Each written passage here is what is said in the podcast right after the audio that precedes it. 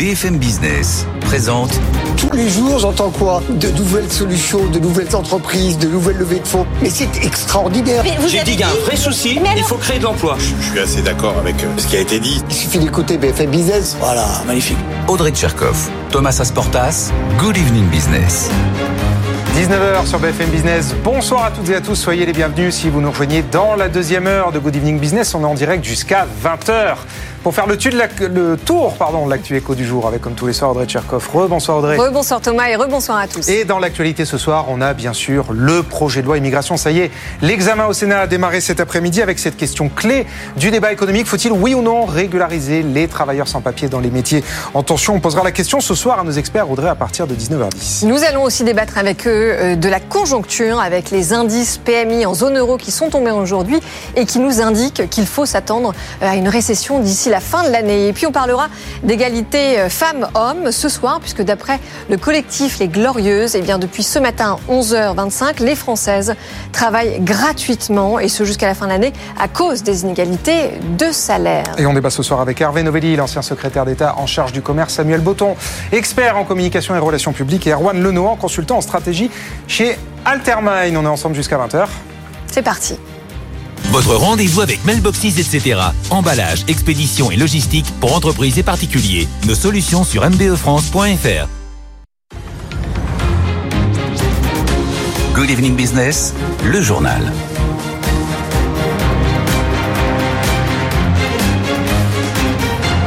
Et donc cette bataille du projet de loi immigration qui a démarré cet après-midi au Sénat, un texte qui promet de durcir les règles pour les immigrés clandestins et de les améliorer pour les travailleurs sans papier dans les métiers en tension, un projet de loi qui fait débat, on va dire ça comme ça, depuis des mois. On écoute le ministre de l'Intérieur, Gérald Darmanin, qui défend son texte devant les, les Français sont préoccupés par l'immigration. Ils sont parfois paradoxaux, mais ils nous demandent toutes et tous de légiférer et de prendre des décisions. Le texte que propose le gouvernement est une de ces propositions. Le texte que propose le gouvernement, ici devant vous, avec l'humilité du ministre de l'Intérieur, qui depuis trois ans et demi est en charge, à la demande du président de la République et de la Première ministre, de ces questions, est ouvert à la discussion avec le Parlement, avec le Sénat, pour co-construire ensemble un texte ferme, un texte juste et surtout un texte efficace. Voilà Gérald Darmanin qui veut un texte dur, juste, enfin ferme, juste et efficace pour être précis. c'est évidemment ce fameux article 3 qui cristallise toutes les tensions. Bonsoir Nathan Bonsoir. C'est cet article donc qui prévoit de régulariser les travailleurs sans papier dans les métiers en tension et qui propose très concrètement un titre de séjour d'un an renouvelable pour ces travailleurs, Nathan. Oui, il serait 700 000 à être dans cette situation selon la CGT, même s'il n'existe aucune donnée officielle. Alors on parle principalement des secteurs du BTP, de la manutention, de la restauration ou de la propreté. Dans certains métiers, comme les commis de cuisine, le ministre du Travail, Olivier Dussopt, évoque 25% de travailleurs étrangers. Aujourd'hui, les démarches de régularisation sont encadrées par la circulaire Valls de 2012. Elles sont compliquées pour les travailleurs sans papier car elles nécessitent l'implication de leur employeur. Changement de modèle donc avec l'article 3, avec cette carte de séjour délivrée de plein droit contre la présentation de 8 fiches de paix et la preuve de 3 ans de présence en France pour ceux évidemment qui travaillent dans un métier en tension. Une mesure qui pourrait régulariser quelques milliers de travailleurs chaque année selon les mots d'Olivier Dussopt. Donc euh, des conditions de régularisation qui seraient moins strictes dans ces métiers et c'est précisément ce que demandent plusieurs fédérations professionnelles, Nathan. Oui, comme euh, Thierry Marx pour l'UMIH qui appelait à une régularisation rapide des salariés étrangers du secteur. C'est le cas aussi du propriétaire d'établissement Xavier Denamur qui était sur ce plateau ce matin. Pour lui, cette mesure va dans le bon sens. C'est pas que les métiers en tension. Il faut, à partir de, de cette problématique, se poser la question. Tous les gens qui sont passés à travers les failles du système doivent être, à mon sens, régularisés. Ils ont des faux papiers, ils ont des faux papiers ou des vrais papiers d'un autre, mais ils ont des vraies fiches de paye. C'est-à-dire, c'est ça l'hypocrisie, c'est ah que les gens payent des cotisations, etc. Quand vous avez quelqu'un, il y a leur vrai nom sur leur fiche de paye? Bien sûr, et ils ont les employés, les vrais noms ou les vrais noms de quelqu'un d'autre, parce que quand bah vous avez, mais, d'accord, mais c'est d'ailleurs quand vous regardez le document Serfa de régularisation, il est bien dit à l'employeur s'ils ont utilisé une identité de quelqu'un d'autre, c'est dans ah les documents légaux. La mesure ne fait toutefois pas l'unanimité chez tous tous les restaurateurs. On a posé la question à Stéphane Manigold, qui est lui président de l'UMIH Paris, et il suggère d'abord d'aller chercher les travailleurs du côté de Pôle Emploi. Bon, donc une mesure qui divise les patrons sur le plan politique. Nathan, évidemment crucial aussi. Euh, la discussion s'annonce compliquée, la voie de passage très étroite. Oui, pour euh, Olivier Faure, au Parti socialiste, l'article 3 ne va pas assez loin. Il défend une régulation de tous ceux qui ont un contrat à durée indéterminée. À droite et à l'extrême droite, au contraire, c'est clairement une ligne rouge. On ne peut pas à la fois avoir un texte qui veut expulser plus tout en régularisant plus. C'est ce que dit le patron des sénateurs LR, Bruno Retailleau. Le gouvernement, en tout cas, veut trouver un compromis avec la majorité sénatoriale. Gérald Darmanin ne veut pas de 49-3. J'ai tout mon temps pour débattre, a dit le ministre de l'Intérieur. Avec 600 amendements au programme, justement, l'article 3, lui, devrait être examiné demain. Merci beaucoup, Nathan Cocampo. En France, toujours, après le passage des tempêtes Kiaran et Domingos, 126 000 foyers étaient encore privés d'électricité ce matin. Le coût pour les assureurs est évalué entre 480 et 700 millions d'euros. C'est évidemment beaucoup, mais c'est quand même nettement moins que lors du passage de la précédente tempête Alex en France en 2020.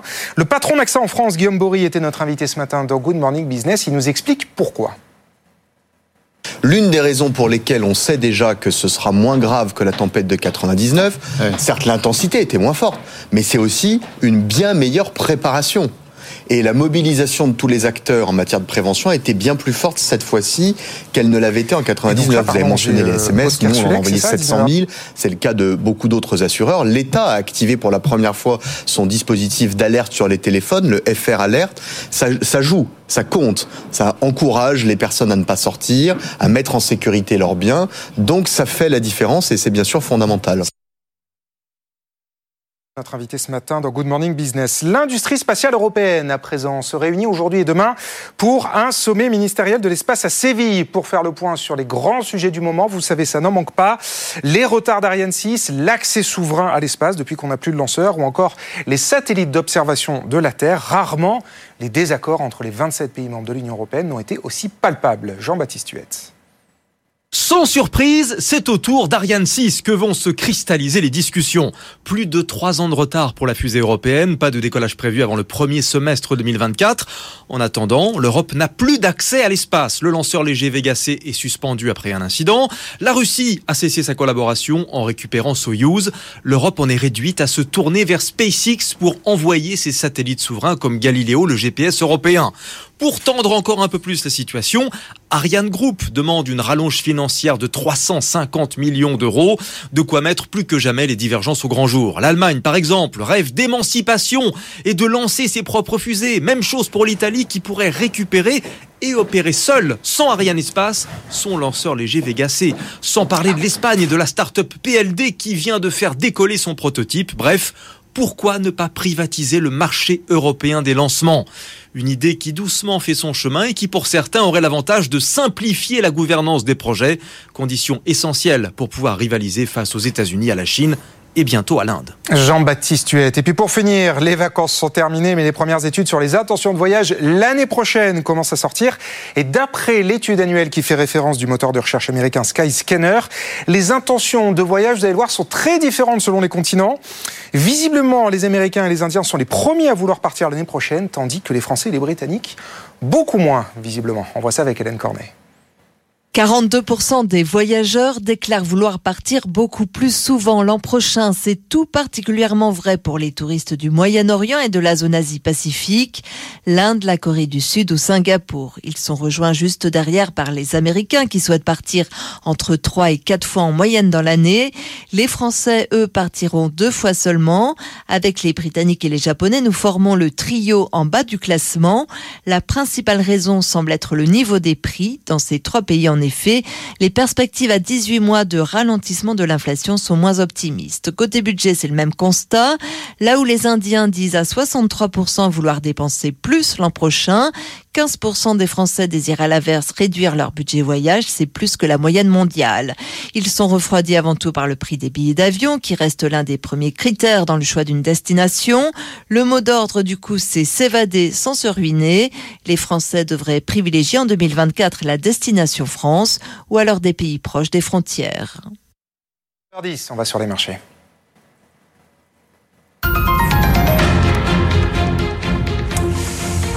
Les marchés ce soir, je vous redonne la clôture à Euronext. Le CAC 40 a lâché un petit peu de terrain. On abandonne 0,48% à 7013 points. On a sauvé les 7000 points qu'on a euh, reconquis de haute lutte la semaine dernière. Bonsoir, Aude Sulek. Bonsoir, Thomas. Comment est-ce que ça se passe à mi-séance sur les marchés américains? Eh bien, on était sur un petit train de hausse depuis l'ouverture à 15h30 et puis ça vient de se retourner euh, vraiment il y a quelques minutes.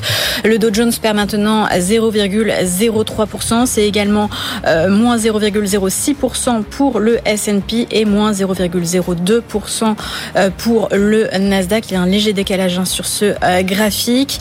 Alors on reprend son souffle après une semaine dernière, il faut dire exceptionnelle, plus 6% sur le Nasdaq, plus 5,9% pour le S&P 500. C'était même la meilleure semaine euh, de l'année pour l'indice. Il faut noter quand même que sur le marché obligataire depuis ce matin, le rendement du 10 ans américain est repassé au-dessus des 4,6% alors que l'événement vendredi, c'est qu'il était passé sous les 4,5% pour la première fois depuis un mois. Voilà peut-être ce qui tend un peu les investisseurs. Euh, on va donner aussi quelques valeurs. Berkshire Hathaway, Berkshire Hathaway qui a publié son résultat trimestriel durant ce week-end, une perte nette hein, de 12 milliards euh, de dollars pour la société de Warren Buffett en raison de la dégringolade de titres comme notamment Apple ces derniers mois. Eh bien, c'est surtout sur le manque d'idées de Warren Buffett hein, que les investisseurs euh, sanctionnent la valeur. Elle est en perte de quasiment 2% à Wall Street. Warren Buffett qui garde son cash, qui n'investit pas parce qu'il n'a pas d'idée. Euh, et puis euh, WeWork, il faut noter aussi que euh, la valeur est suspendue en ce moment à Wall Street. Voilà, donc la tendance est incertaine en ce lundi sur les marchés américains. Merci beaucoup, Edgar Sulek. 19h12 sur BFM Business. Dans un instant, nos débatteurs arrivent en plateau avec Audrey Tcherkov et on débat jusqu'à 20h en direct. À tout de suite. BFM Business. La France a tout pour réussir. BFM Business, c'est aussi sur Internet. Sur bfmbusiness.com, suivez le fil de l'actualité économique. BFM Business, toutes vos émissions en live ou en replay. BFM Business présente Good Evening Business, les experts du soir. 19h15, nous allons tout de suite décrypter le projet de loi immigration dont l'examen a débuté cet après-midi au Sénat. Nous sommes avec Hervé Novelli, bonsoir, ancien secrétaire d'État en charge du commerce, Samuel Bonton, expert en communication et relations publiques, et Erwan Lenohan, consultant en stratégie chez Altermine. bonsoir. Alors c'est un texte qui prévoit à la fois de durcir les conditions d'expulsion des immigrés délinquants, mais aussi de régulariser les travailleurs sans papier, notamment dans les métiers en tension. Alors on va tout de suite écouter pour le commenter le ministre de l'Intérieur Gérald Darmanin qui porte le texte au Parlement. Les Français sont préoccupés par l'immigration. Ils sont parfois paradoxaux, mais ils nous demandent toutes et tous de légiférer et de prendre des décisions. Le texte que propose le gouvernement est une de ces propositions. Le texte que propose le gouvernement, ici devant vous, avec l'humilité du ministre de l'Intérieur, qui depuis trois ans et demi est en charge, à la demande du président de la République et de la Première ministre, de ces questions, est ouvert à la discussion avec le Parlement, avec le Sénat, pour co-construire ensemble un texte ferme, un texte juste et surtout un texte efficace. Hervé Novelli, évidemment, on va commencer par vous. Est-ce que vous dites que c'est euh, un sujet de justice sociale et de bon sens, comme Elisabeth Borne euh, l'a dit ce matin, ou est-ce que vous dites que c'est un sujet économique majeur? Moi, je dis que c'est le texte de tous les dangers, d'abord. Parce que on touche là aux limites du en même temps. C'est-à-dire? On a un texte qui se veut efficace en matière d'éloignement d'un certain nombre d'étrangers en situation irrégulière, et puis euh, qui euh, euh, envisage de régulariser un certain nombre de travailleurs illégaux mm, dans un certain nombre de métiers. Donc, les Français, que veulent-ils? Il faut se poser la question, et tous les sondages aujourd'hui le démontrent, il y a un une évolution vers beaucoup plus de sévérité euh, pour euh, tenter de freiner une immigration qui est ressentie comme très importante par euh, l'opinion publique. Et donc c'est cela qui, importe. Et, toute la difficulté de ce texte, c'est que il va effectivement pour un durcissement d'un certain nombre de règles, mais en même temps, il y a d'une certaine manière une contradiction majeure parce que les gens voient cela comme un appel d'air pour une régularisation. Oui, mais attention, parce que quand on explique aux Français et aux Françaises que ces gens-là, ces euh, personnes qui travaillent tous les jours, dont on parle, qui reçoivent des fiches de paye chaque mois et qui cotisent et qui en échange ne perçoivent aucun droit, euh, on peut tous comprendre qu'il y a une question de justice sociale. Il y a peut-être une question importante, mais le ministre lui-même vient de dire il faut que ce soit efficace. Moi, je rappelle que le président de l'UMI a lui-même chiffré à près de 200 000 euh, personnes les mmh. besoins en matière. Euh, euh, Thierry Marx en, matière de main-d'œuvre dans l'hôtellerie et la, et la mmh. restauration. ça n'est pas parce qu'on va régulariser quelques milliers, Olivier Dussopt nous dit oui, quelques milliers de travailleurs, qu'on va régler ce problème. Donc, c'est pas l'efficacité qui est recherchée, à l'évidence. Parce que l'efficacité, elle consisterait à faire en sorte qu'il y ait euh, près de 200 000 personnes qui viennent mmh. combler euh, ce manque de main-d'œuvre dans, dans ces métiers. Donc, on n'aura pas l'efficacité, mais on aura euh, une sorte de confusion qui nuit à la lecture que les Français vont faire de ce texte. Et je trouve que c'est très regrettable. Erwan Lenoir, vous êtes d'accord avec, après évidemment Samuel Bouton, vous réagissez aussi. Vous dites que cet article 3, il est cosmétique? Non, je ne dirais pas que ce soit cosmétique. je pense que c'est un article qui va plus dans le bon sens, euh, qui est de rappeler que l'immigration peut avoir des peut s'appréhender aussi de manière économique. Cela étant, euh, là où je rejoins euh, Hervé Novelli, c'est que c'est difficilement lisible aujourd'hui. On voit bien que ça suscite un certain nombre de tensions, dans, dans, y compris dans la majorité parlementaire. Pour dire le moins, oui. Et je pense que en fait, pour euh, reprendre les enquêtes d'opinion aussi, je suis pas certain, contrairement à ce que disait le ministre, que les Français demandent une nouvelle loi. Les Français demandent à ce que, parce que si j'ai bien compris, ce sera la 29e loi sur l'immigration depuis 1980. Les Français demandent à ce que le droit soit déjà appliqué, hum. que euh, des personnes qui ne devraient pas être sur le territoire français ne s'y trouvent pas, que ceux qui viennent sur le territoire français soient euh, choisis de manière très euh, très très très hum. schématique. et ça, on n'y est pas encore. L'article, je pense que l'avantage de l'article 3 à nouveau, c'est de, de, rappeler que l'immigration peut avoir aussi des critères économiques. Aujourd'hui, c'est absolument pas dans le débat. Moi, je regrette que on n'est par exemple pas du tout aussi de, de réflexion, de débat, de questions sur la, comment la France fait pour attirer les talents. Il faut un moment aussi se rappeler qu'aujourd'hui, dans la compétition internationale pour les talents, la France décroche. Les talents internationaux ne viennent pas en France. Ils vont au Royaume-Uni, ils vont aux États-Unis. Oui, Erwan, mais, pardon, oui, mais en même temps, est-ce qu'on parle de ces personnes-là? Est-ce qu'on parle des euh, gens qui sont diplômés sur, sur absolument, Absolument pas. Si, absolument pas. Regardons, non mais, si on, non mais juste si on jette un œil euh, aux cuisines des restaurants, mais enfin à Paris, mais sur sur l'ensemble du territoire français, est-ce que majoritairement ce sont des gens euh, du terroir? Non. Non, non, mais là, ce que, et, les, restaurateurs français vous me disent, on n'arrive pas à recruter des Français. Ah, absolument, Mais mon, mon, point, c'est euh, ce matin, dans, j'ai une chronique dans l'opinion. Ce matin, je disais, il faut plus d'Arnold Schwarzenegger en France. Euh, Netflix vient de faire une, une, série sur Schwarzenegger qui est extraordinaire. Absolument. Et, et Schwarzenegger, c'est quelqu'un qui a été, qui a dit, qui est dans son petit village en Autriche, qui a dit, je veux sortir de là, je serai champion du monde de musculation. Mm. Il est devenu champion du monde de musculation. Il a dit, je veux ensuite, je veux faire du cinéma. Il est devenu une star mondiale du cinéma. Il a dit, je vais euh, faire de la politique pour rendre à mon pays et il est devenu gouverneur de Californie qui est une grande puissance économique. Mm. il faut que l'immigration c'est aussi cette capacité à faire venir dans notre pays des gens qui sont qui sont qui ont ces talents, cette volonté de venir développer le pays. Ça mais effectivement, ça n'est pas le sujet de la loi aujourd'hui. de main d'œuvre des secteurs en tension. Absolument, c'est un autre sujet. C'est un autre sujet mais qui n'est pas du tout présent dans le débat public. Mais alors comment est-ce qu'on répond donc au sujet actuel de cette pénurie de main d'œuvre parce que euh, si on regarde Pôle emploi par exemple, Samuel Botton, un des secteurs qui est principalement en tension, c'est celui de la restauration. Mhm. Donc il y a euh, un besoin de 250 000 euh, personnes. Plus de 200 000, Voilà. Quand on regarde Pôle emploi, il y a 100 000 personnes qui sont inscrites à Pôle emploi qui font partie de ce secteur-là. Pourquoi est-ce qu'on ne va pas les chercher? Pourquoi est-ce qu'on ne va pas les inciter? Pourquoi est-ce qu'on ne va pas les former? Est-ce que la, une partie de la réponse ne se trouve pas là? Alors déjà, il, y a, euh, il faut prendre une première grille de lecture qui est euh, ce qu'a été le Covid et euh, l'arrêt net qu'il a causé pour la restauration et pour les différents employés du secteur. Hmm. Euh, je pense que la restauration, comme d'autres industries, ne se sont pas encore relevés complètement de ce qui s'est passé à ce moment-là. Après, sur l'attractivité des métiers, moi, je vous invite juste à, à, ouvrir les journaux, allumer la télé, BFM Business en l'occurrence ou BFM Télé, et euh, vous aurez des témoignages à l'appel de travailleurs qui vous disent que, au vu des conditions actuelles de travail, ils ne souhaitent pas se lancer dans ce combat-là, que euh, forcément, notamment sur l'emploi des saisonniers, il y a aussi eu des grosses problématiques cet été et l'été précédent, parce qu'on en revient systématiquement aux questions euh, du, du, cadre de travail qui est celui de ces personnes-là.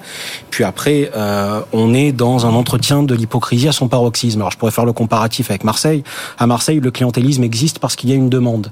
Euh, eh bien là, c'est pareil. Le travail au noir existe parce qu'il y a une demande. Il y a dix ans, euh, j'étais pas encore communicant, j'étais journaliste d'investigation. J'ai passé trois mois à me lever tous les matins à 1 heure du matin pour y être à 2 heures à Rangis et enquêter sur le travail au noir. Mmh. Vous allez au pavillon des, des volailles, vous allez au triperie, vous allez au pavillon des fleurs, à l'aquarium sans les travailleurs illégaux, Rungis n'existe pas. C'est eux qui aujourd'hui font tourner la machine. Donc on est face à un cas de figure qui est euh, qui est ce qu'il est, parce qu'aujourd'hui, bah, effectivement, une certaine frange de la population ne veut pas euh, ne veut pas se joindre à certains métiers qui sont proposés. Donc on a parlé du BTP, de la restauration, de l'entretien, de la manutention. Sur le BTP, je vous renvoie un excellent sujet de quotidien face à Gérald Darmanin qui a été fait ou euh, bah, quelques mètres d'ici, donc dans le 19e arrondissement de Paris, où vous avez des hordes de travailleurs sans papier qui attendent qu'on vienne les chercher pour aller travailler sur des chantiers, oui. avec la police qui passe à côté et qui ne fait rien. Donc tout ça, c'est savamment entretenu. Et puis après, la question, c'est euh, comment on fait pour euh, remettre de l'ordre dans tout ça? Alors, écoutez BFM Business ce matin, j'ai vu l'intervention de Stéphane Manigold, oui. qui lui rejette mais finalement qui, et qui justement suggère d'utiliser Pôle Emploi beaucoup plus que ce qu'on le fait. Non, mais d'accord, je veux bien. Là, on en revient à ce qu'on disait, c'est-à-dire il y a une réalité des faits. Et dans le cas de Stéphane Manigold, se plaindre avant même d'une mesure qui est en discussion et en train d'être appliquée, c'est-à-dire à un moment, il faut prendre les choses comme elles viennent et il faut prendre ce qu'on nous donne. C'est déjà un premier pas euh, dans le sens de la, de la régularisation des travailleurs sans papier. Effectivement, c'est peut-être pas suffisant, mais en l'état, c'est euh, c'est ce qu'on peut faire. Et puis après, ça met aussi en exergue différents sujets qui ont été évoqués euh, par mes confrères ce soir. C'est-à-dire d'une part euh, la circulaire, la circulaire, la circulaire Valls qui euh, qui est un non-sens absolu dans euh, les conditions qu'elle recoupe et ce qu'il faudrait faire pour avoir accès justement à une, à une régularisation.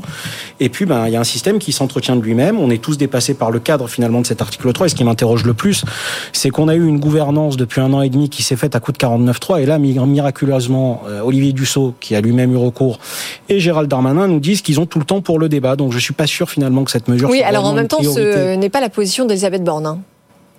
Oui, et en attendant, ceux qui portent le combat mmh. aujourd'hui, les deux qu'on a vus euh, en filigrane dans les médias et euh, porter ces discours, c'est Dussault et c'est Darmanin. Et, euh, et alors, encore une fois, sur l'extrait que vous nous montrez, il a tout le temps pour les débats. Pour reprendre ce que vous venez de dire tous les trois, pourquoi est-ce que la France n'arrive pas à avoir une stratégie migratoire? D'autres pays en ont. L'Allemagne en a une, même si ça devient compliqué pour eux aussi. Euh, évidemment, on cite régulièrement l'exemple, vous parlez des États-Unis, il y a la Grande-Bretagne, le Canada. Pourquoi est-ce qu'en France, on n'arrive pas à se mettre d'accord sur une feuille de route, hein, sur un plan? Et Moi, j'ai été, Hervé Novelli. été ministre du tourisme. Vous avez été aux affaires, Donc, oui. Oui, j'étais aux affaires, mais spécifiquement dans les secteurs de l'hôtellerie et de la restauration.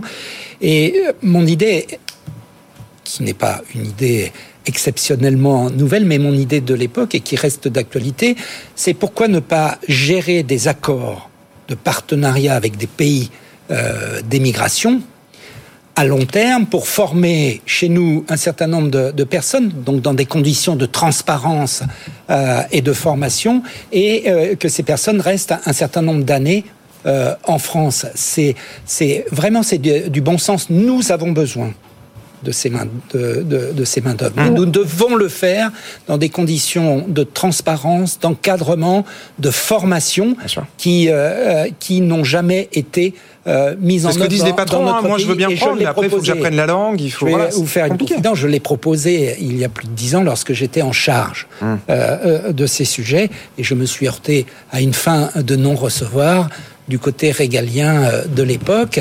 Et, et c'est bien dommage parce que euh, effectivement je rejoins Erwan Lenoine nous avons besoin d'attirer un certain nombre de personnes dont le pays dont la France euh, ne peut se passer. Et c'est ce qu'il faut faire mais nous devons le faire dans de telles conditions que cela ne suscite aucun sentiment de rejet donc dans des conditions d'encadrement, de transparence, de formation, euh, comme le font d'autres pays, sans, sans qu'il y ait euh, euh, des cris d'orfraie qui soient poussés. Oui, absolument. Sauf qu'aujourd'hui.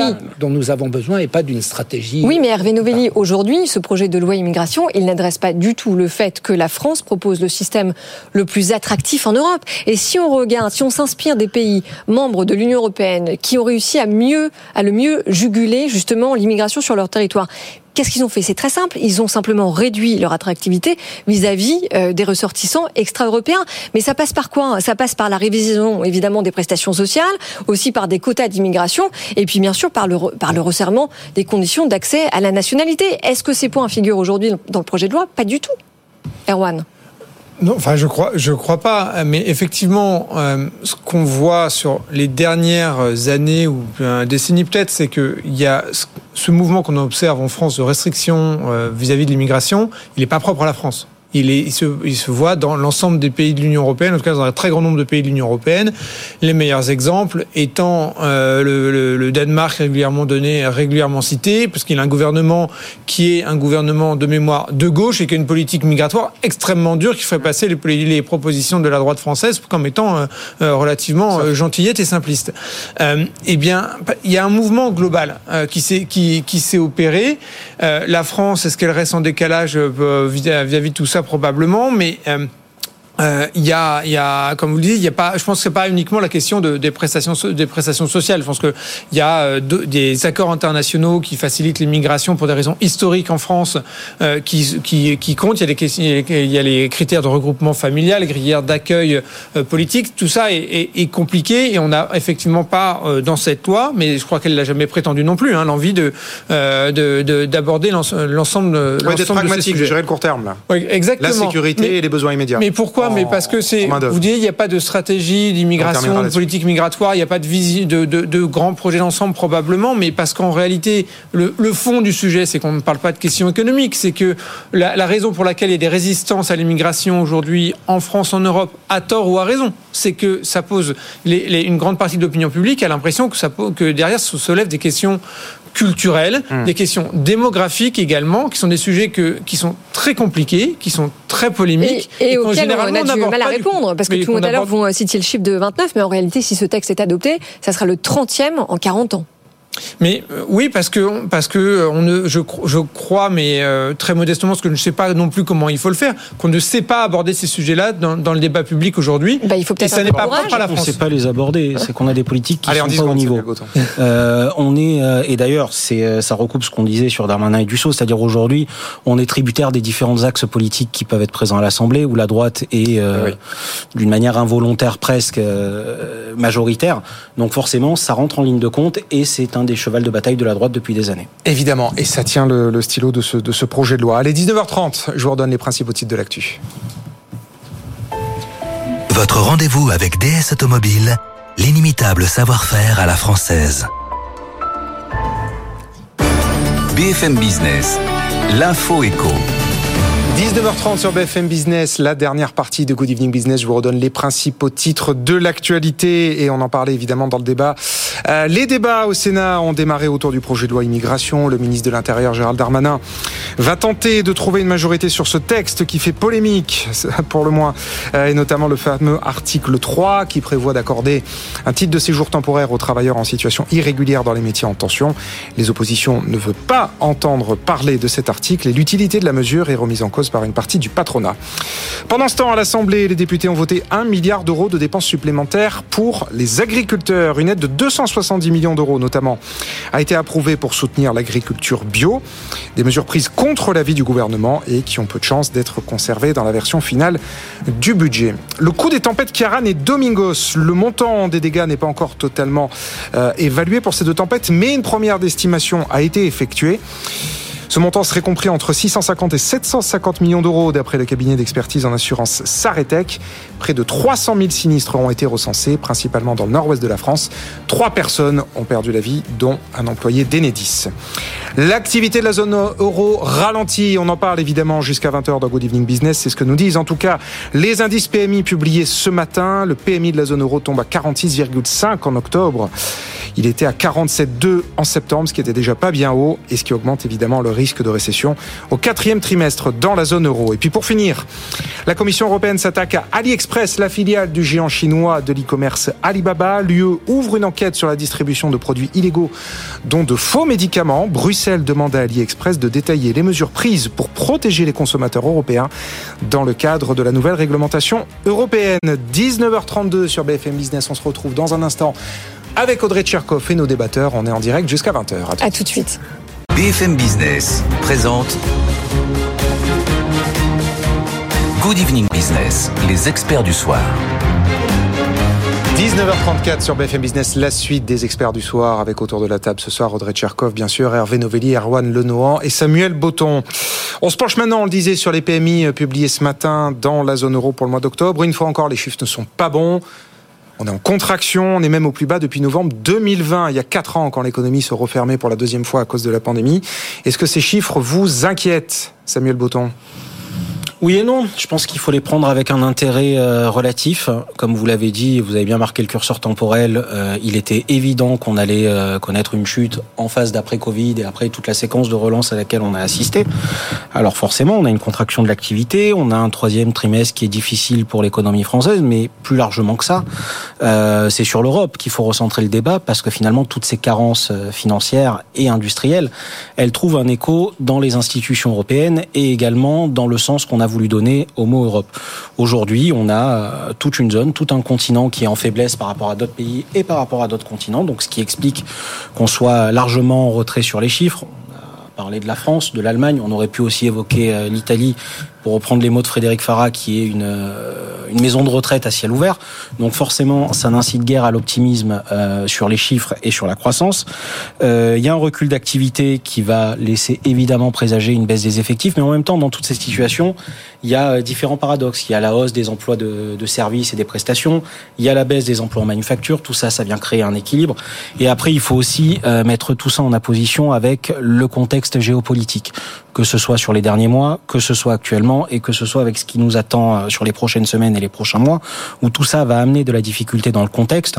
Donc, effectivement, ça va moins bien. C'était prévisible. C'est d'ailleurs ce que le gouvernement n'a eu de cesse de nous répéter depuis 2021 en nous disant attention, on est dans une phase d'abondance, mais l'abondance va vite s'arrêter et on va revenir un peu plus à la normale. Et eh ben finalement, on est en plein dedans et on connaît ce qu'on pourrait appeler euh, une mini crise. Et puis bah après, c'est essayer de. Ah ouais, mais ça c'est pas tout à fait pareil. Retour à la normale ou mini crise. Non, le retour à la normale, c'est en phase d'après-Covid. Et ce que nous disait Bruno Le Maire à ce moment-là, puisque il va sans doute fêter, il va sans doute faire 10 ans euh, à Bercy. On verra. Donc, il n'est pas tenté par le FMI. Dans sa quatrième ou cinquième année, euh, donc en phase d'après-Covid, il nous disait attention, on est en train de repartir, de relancer la machine. Dans un on continue de vous garder sous perfusion. On est dans un cycle, mais attention. Il faudra préparer l'après. Et dans l'après, on ne sera pas dans d'aussi bonnes conditions que ce qu'on est actuellement. On va, à un moment, couper les vannes parce qu'on ne peut plus financer à outrance et qu'on est dans une reprise d'activité. Donc au final, que cette situation soit dramatique d'un certain point de vue, c'est une chose, mais on ne peut pas prendre des yeux ébahis et avoir l'air surpris. On savait, non, bien sûr, bien sûr Samuel. Maintenant, euh, force est de constater quand même que ces indicateurs de directeurs d'achat ils, sont très importants. Pourquoi? Parce qu'ils relatent, on le disait tout à l'heure, la réalité du terrain. Ça relate les carnets de commandes des entreprises. Et en effet, on voit, si on les étudie sur le périmètre de la zone euro, qu'on va rentrer en récession. Que par ailleurs, euh, on a, euh, en termes de euh, masse de, de, de volume monétaire, enfin une, une, masse qui a atteint un plus bas historique au niveau européen aussi. Et en France, des défaillances d'entreprises qui vont atteindre, enfin qui vont être deux fois plus importantes euh, en 2023 qu'en 2019, donc avant la période Covid. Donc est-ce qu'il y a de quoi s'inquiéter ou est-ce que vous voyez, Hervé Novelli, des opportunités de rebond euh, pour 2024 Non, non, je crois qu'il y a de quoi être inquiet. Euh, il y a de quoi être inquiet. il y avait des choses qui ne marchaient pas dans l'économie. On avait une baisse de la productivité et puis une croissance qui se maintenait. Oui. C'était paradoxal. En fait, cette croissance, elle était liée à une distribution monétaire et du quoi qu'il en coûte, qui a perduré, quoi qu'on en ait pensé ou dit, un peu après la période Covid, mais tout cela a une fin Et aujourd'hui, eh bien, euh, euh, la productivité euh, n'étant pas au rendez-vous, elle est au moins cohérente avec la, le ralentissement de la croissance. Et qui dit ralentissement de la croissance dit aussi montée du chômage. Et c'est quelque chose d'important parce que l'un des engagements du président de la République, l'engagement principal, hum. c'est le plein emploi à la fin du quinquennat. Donc 5% de chômage. Hein. Et, et, et aujourd'hui, cette remontée euh, que l'on pressent du chômage et qui commence à se voir euh, est une mauvaise nouvelle. Donc je pense que qu'on a on a vraiment un, sujet majeur et euh, il va falloir miser beaucoup plus sur l'économie réelle, sur les entrepreneurs que par le biais d'une relance hypothétique dont on n'a plus les moyens de se payer plus personne et du quoi qu'il en coûte. Oui, mais alors comptez sur les entrepreneurs, je vous entends, mais les, mais les PME, elles se financent essentiellement comment? Avec des prêts bancaires. Et aujourd'hui, les taux d'intérêt sont un problème majeur. Et on voit bien que les tribunaux de commerce sont pleins, qu'il euh, faut rembourser les PGE, qu'elles ont de plus en plus de mal à le faire, que par ailleurs, l'URSSAF a terminé sa pause. Donc là, elle s'est engagée dans des séries de redressement. Et puis l'inflation qui est toujours là. Donc la conjoncture est lourde. Qui ne coûte rien et, et qu'on répugne à mettre en œuvre en France. Je, je pense par exemple à un Big Bang sur les normes. Alors lesquelles On est bien que la simplification. Euh, Bruno Le Maire, vous avez dû, il a dû vous écouter. Bruno Le Maire a promis des assises justement de la simplification sur les normes là d'ici la fin de l'année. Je ne sais pas s'il m'a écouté, mais bah, en tout cas, il a annoncé qu'il allait le faire. C'est un des sujets majeurs, un sujet à zéro coût simplement un peu de courage et un peu de pragmatisme. Vous vous rendez compte que la France est quand même un des rares pays, peut-être le seul en Europe, qui, a, qui se situe toujours en, dans le haut de la fourchette, c'est-à-dire dans la difficulté pour la transposition des directives européennes. Hum. Ce qui fait qu'on se crée nous-mêmes une concurrence dite déloyale par rapport à, à, nos pays voisins qui appliquent toujours de manière pragmatique et efficace les directives européennes. Donc on, a beaucoup de travail à faire dans ce domaine. On ne l'a jamais fait tout ce qu'on a fait, ça a été de nommer des commissaires à la simplification, de faire des commissions de simplification. Je le sais. Euh, j'étais aux affaires il y a quelques années, donc j'ai vu cela, et ça, c'est d'une inefficacité redoutable.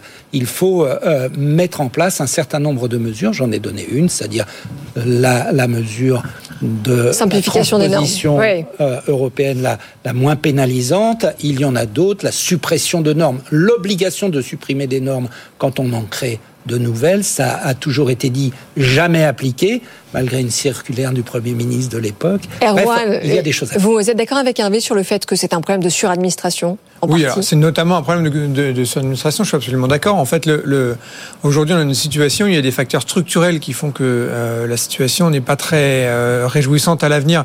En, en, août, quand les banquiers centraux sont réunis à Jackson Hole, ils ont parlé de l'inflation et aussi euh, de la fragmentation de la mondialisation, avec les, la, la, multiplication des normes et des contraintes aux échanges internationaux qui vont faire ralentir la croissance et qui coûtent des points de croissance au niveau, au niveau mondial. Donc ça aussi, ça pèse sur, les, sur l'activité européenne et l'activité française. Je crois qu'on n'aura même pas 1% de croissance du commerce mondial cette année. Hein, voilà. De et, et, et, donc dans ce, vu ça. dans ce contexte-là, euh, qu'est-ce que, alors que euh, on n'a plus un rond public, de, le PLF actuel, on est en train de faire les fonds de tiroir pour trouver les quelques centimes qui traînent de tous les côtés. Mmh. Euh, donc qu'est-ce qu'est-ce qu'on peut faire? La seule chose à faire, la seule chose possible et qui aurait dû être faite depuis longtemps, c'est travailler sur notre compétitivité. C'est-à-dire comment est-ce qu'on peut faire pour avoir moins de normes, comment est-ce qu'on peut faire pour créer et, et, développer plus facilement des entreprises, comment on peut faire pour avoir de meilleures universités, etc., etc. C'est beaucoup plus dur que de faire des chèques et c'est probablement pour ça que ça n'a pas été fait. Mais c'est c'est ah, donc toute la politique de l'offre du gouvernement pour vous c'est du vent. Pardon euh, Toute la politique de l'offre du gouvernement. Non, c'est pas du vent, mais c'est un souffle. C'est un non, souffle et on a besoin d'une bourrasque. Insuffisante. Ah. Ouais. La sémantique est importante ce soir. C'est pas du vent, mais c'est un souffle. Bon.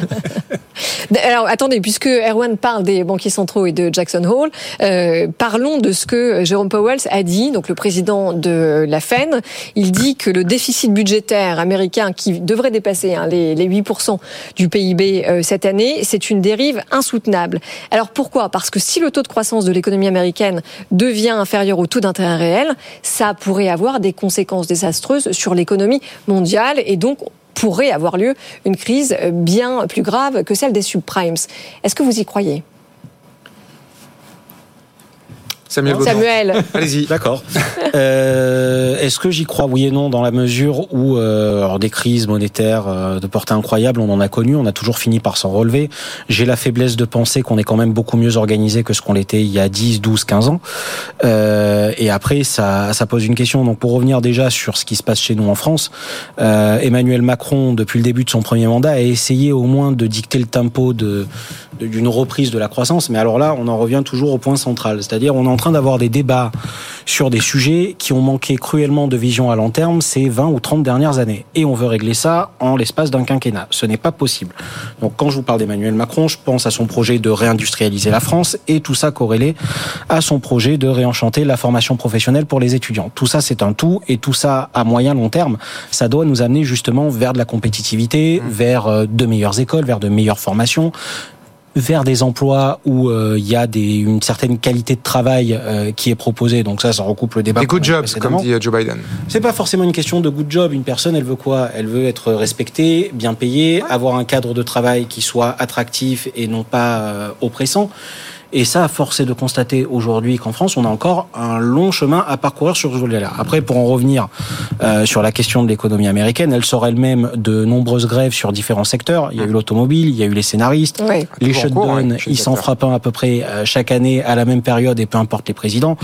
Donc, euh, est-ce que une crise internationale monétaire me fait peur? Pas forcément dans la mesure où encore une fois, je pense qu'on est préparé, du moins d'un point de vue européen et français, je pense qu'on est plus ou moins à l'abri de ça. Aux États-Unis, il y a plus de chances que ça arrive, mais encore une fois, j'espère pour eux qu'ils ont tiré les bons enseignements des crises qu'ils ont connues et qu'ils ont engendrées. Donc le déficit budgétaire américain euh, risque ou pas pour la zone euro? Hervé Oui, mais moi je suis très frappé de voir la- le dynamisme de l'économie américaine. Oui, mais en même temps, à quel prix, Hervé Novelli? Bien sûr, bien 8% sûr, mais le du déficit, PIB.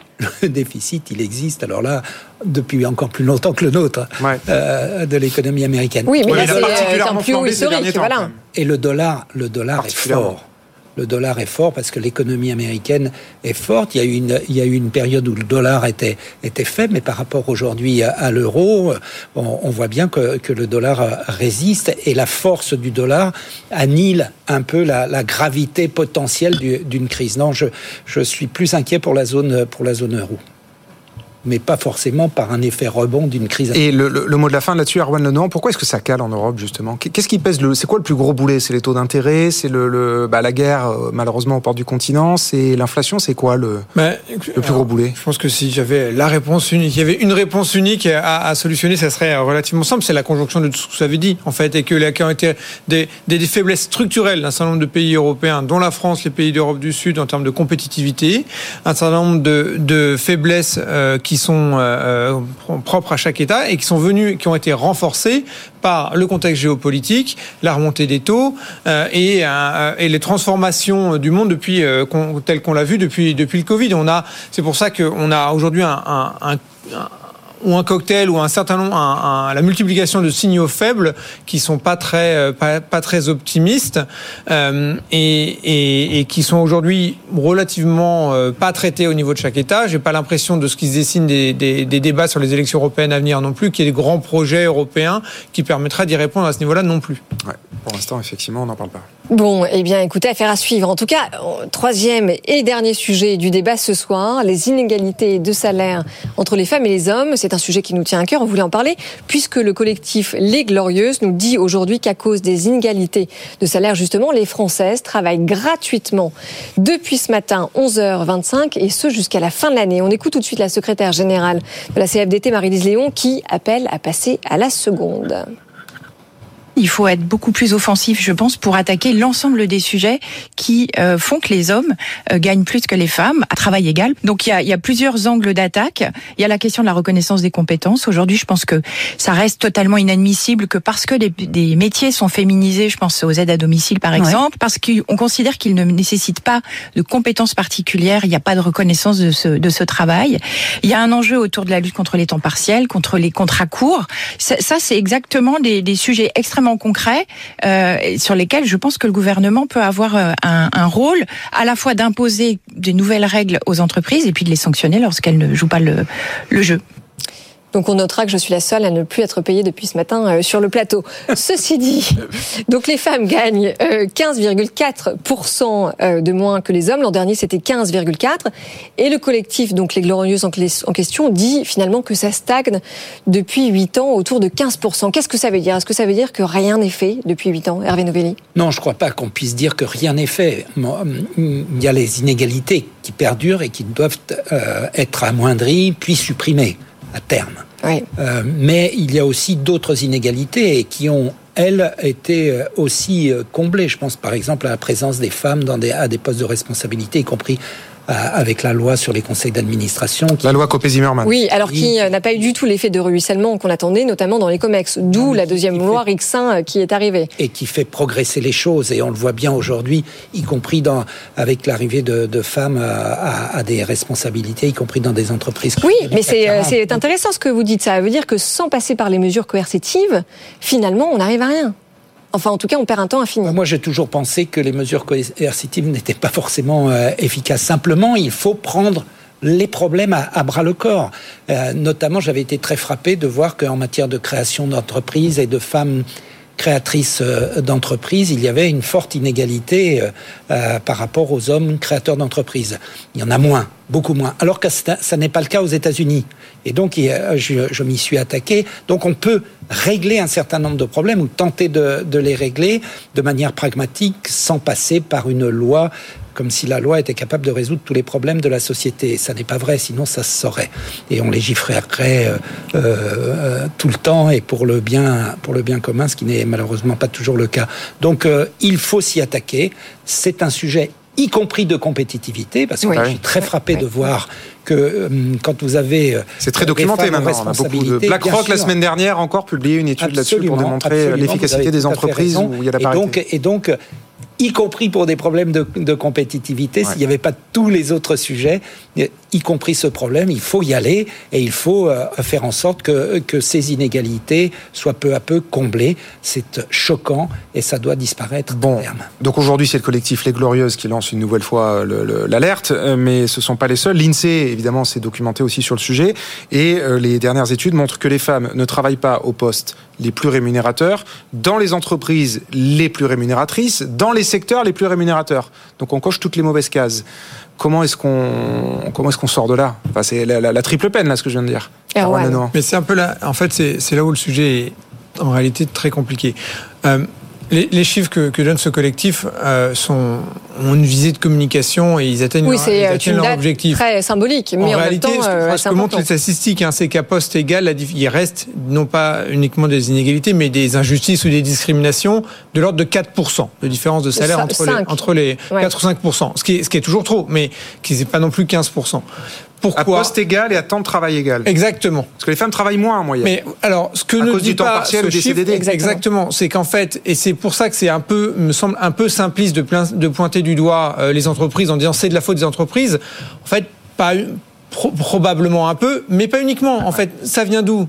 Pourquoi est-ce que les femmes, vous disiez, euh, le temps de travail est organisé différemment? Parce que dans leur carrière, pour celles qui sont mères, il y a la maternité qui, de fait, interrompt généralement les, les, carrières et qui a des effets de long terme sur la carrière. Euh, il y a la répartition. Ça pas avoir d'effets de long terme? Non, non, mais ce n'est pas nécessairement lié en fait euh, uniquement à l'entreprise. C'est lié. Ce que montre, je crois, ce que montrent aujourd'hui les, les, études, c'est que c'est lié.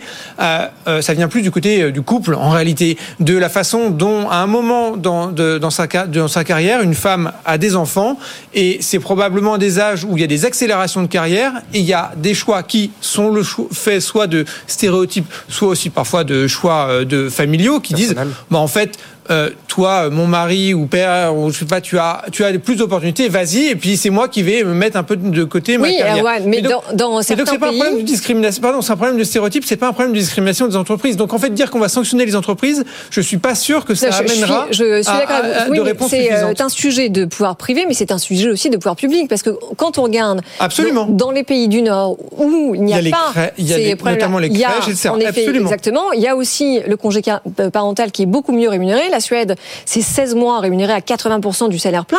Euh, en Norvège, c'est un congé parental qui est imposé au père autant qu'à la femme. Donc on voit bien que c'est un sujet de société qui ne peut pas être résolu. C'est un sujet de société, un sujet de politique publique. Mais mon, seul point était de dire, là où je suis pas totalement en accord avec ce que présente ce collectif, c'est que c'est peut-être pas prioritairement un sujet qui vient des entreprises en réalité. Samuel Botton. un problème de mentalité, de mentalité euh, française d'une part. D'autre part, vous l'avez dit sur la question des carrières, effectivement, tout n'est pas à mettre euh, à la charge des entreprises sur ces questions-là, mais il y a quand même une réalité, c'est que euh, une femme qui va devoir mettre en stand-by sa carrière quelques mois le temps d'une grossesse, quand elle revient en entreprise, selon les entreprises, pas toutes, mais il y en a où ça existe, oui. je suis pas sûr qu'elle soit accueillie à bras ouverts non plus. Après, il faut avoir d'autres grilles de lecture sur notamment les typologies de métiers où les femmes restent, notamment dans la tech, euh, sous-représentés. Donc ça, ça peut être un premier curseur. Je suis pas sûr que la politique de la matraque euh, serve la cause de l'égalité homme-femme dans le milieu de dans le marché de l'emploi. Euh, je pense que c'est euh, une prise de conscience. Je pense aussi que c'est euh, c'est il faut que ça soit une vraie volonté et de la part des populations et de la part des entreprises. il y a quand même un travail considérable qui a été abattu sur ces questions-là ces dernières années. Et puis après, ben on en revient. J'ai presque l'impression qu'on est sur un débat bien-être. Vous l'avez dit, Audrey. C'est comment, euh, quels sont le, quel est le panel d'outils qui est mis en place pour aider justement ces femmes à vivre pleinement leur vie, à pouvoir gérer une grossesse et une carrière en même temps, à pouvoir. mais là, on parle pas de bien-être. Non, non, non, non, absolument. On ne parle pas de bien-être. On euh, parle d'assurer que les, les femmes aient accès aux mêmes opportunités. C'est du bien-être moral, c'est du bien-être intellectuel, ah, c'est en d'équilibre, d'équilibre, équilibre économique. Que les hommes et les femmes puissent accéder au même équilibre. On est sur une émission bien-être et sémantique. Donc, euh, en l'occurrence. Non, non, non. Ah non. Alors attendez, pardon Samuel, mais quand vous parlez de bien-être, on a l'impression que c'est cosmétique et accessoire. Non, pas on du est bien d'accord. Parle de bien-être, je parle de bien-être humain au sens large. Euh, pour moi, le cosmétique et l'accessoire n'a rien à faire dans ce débat, et c'est même pas un, un, point de vue audible sur une question comme ça. Ça n'existe tout simplement pas dans un débat. Donc c'est une question de fond c'est euh, le bien-être qu'on peut avoir dans sa vie au quotidien, c'est-à-dire être heureux d'aller au travail, euh, être heureux de retrouver sa famille, euh, être heureux de sa vie tout simplement. Donc ça c'est un premier point. On est sur la question des mentalités où effectivement je pense qu'on reste quand même un pays qui reste d'une certaine manière rétrograde sur la question des femmes et de l'emploi. Et puis après, ben, effectivement, comme l'a dit Erwan, les chiffres on leur fait dire un peu ce qu'on veut. dans ce cas-là, il y a forcément une visée de communication mais qui est bonne parce que c'est aussi alerté sur une problématique. Et là-dessus, ben forcément, je suis pas sûr que le gouvernement ait forcément un rôle prépondérant à jouer parce que, euh, comme je vous l'ai dit, la politique de la matraque ne, ne mènera pas forcément très loin sur cette question. Non, mais passer par la loi, c'est pas forcément utiliser de la matraque. Bah, Typiquement, la loi Copé-Zimmermann, elle fait l'unanimité. elle fait l'unanimité. Mais bien sûr, vous, vous euh, savez, Samuel, toutes les femmes étaient, toutes les femmes étaient contre les quotas. Ça, ça ne fait plaisir à aucune femme d'être une femme quota. Et force est de constater qu'on est toutes revenues dessus, puisque on voit en effet que ça fonctionne. Mais est-ce que ça veut dire que c'est la bonne méthode? Est-ce que ça veut dire que c'est bah, En tout cas, on n'a pas trouvé mieux. Dans un monde idéal, il faudrait justement, et on en revient justement à ce problème de mentalité, il faut que ça vienne de la population en elle-même et des entreprises en elles-mêmes. C'est pas le cas, on en est encore très loin. Et comme je vous le dis, même s'il y a des efforts drastiques qui ont été faits à ce niveau-là, aujourd'hui, il faut euh, il faut réussir à amener de la tempérance, de la tempérance sur ces questions-là. Il faut amener de l'égalitarisme aussi sur les différentes typologies de métiers et, euh, comme vous l'avez dit, à temps équivalent travaillé, euh, salaire équivalent pour hommes et femmes. Donc voilà, forcément. Oui, et puis on peut aussi rappeler, euh, il me semble que c'est absolument essentiel dans ce débat, que la défense des droits des femmes, ce sont des bénéfices euh, à la fois sociétaux et économiques pour l'ensemble de la société. Et quand on regarde les pays du Nord, dont on parlait tout à l'heure, qui ont des économies qui sont prospères, on observe beaucoup plus de gains en termes de productivité. pourquoi? Parce que les talents féminins diplômés sont beaucoup mieux utilisés. Et puis globalement, on peut dire aussi que ce sont des sociétés qui sont à la fois plus heureuses et où la démocratie se porte mieux. Bon, ce sera le mot de la fin. Oui, ce sera le mot de la fin et c'était même le Canada aussi, ouais. Et c'était même le sujet de la dernière prix Nobel d'économie, hein, euh, Exactement. Vous avez raison. De beaucoup documenté, documenté ces, ces sujets-là une fois de plus. Merci, merci à tous les trois.